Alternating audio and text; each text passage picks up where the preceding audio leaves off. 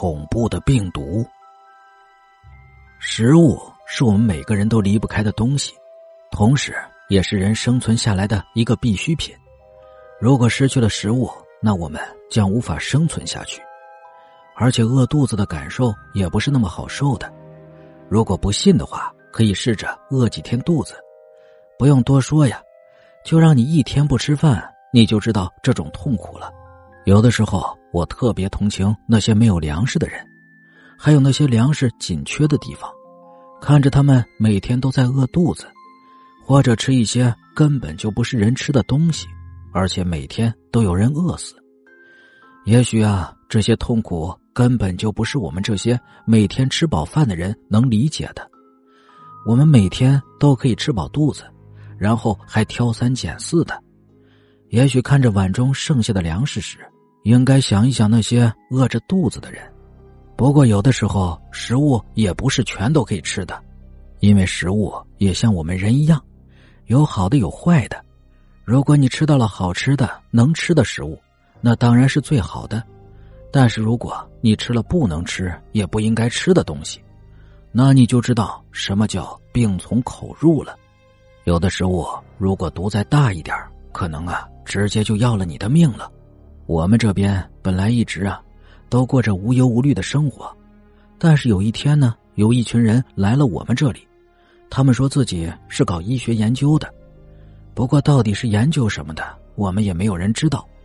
他们一群人来我们这里啊，总不能住马路上吧，所以他们就要租我们这里的房子，而我们村子也自然不会放过这个机会的，因为我们农村基本每家呀都有两间以上的房子。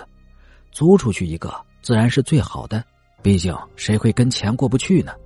还有一些家穷的，就剩一间房子的光棍干脆呀就把家直接租给他们，然后自己搬到亲戚家住一宿。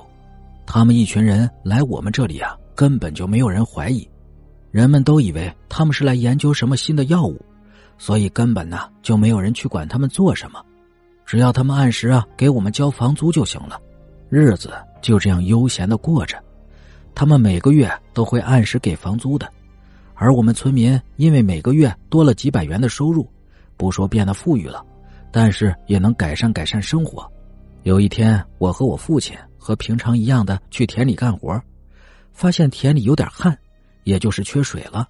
于是我和爸爸就回家拿了水桶，开始挑水浇地。可是今天呢，水也不知道怎么回事，散发着一种怪味儿。至于什么味道呢？我也说不太清楚。总之啊，就是不对劲儿。不过父亲都没说什么，我也就没过问。我和父亲像往常一样浇水。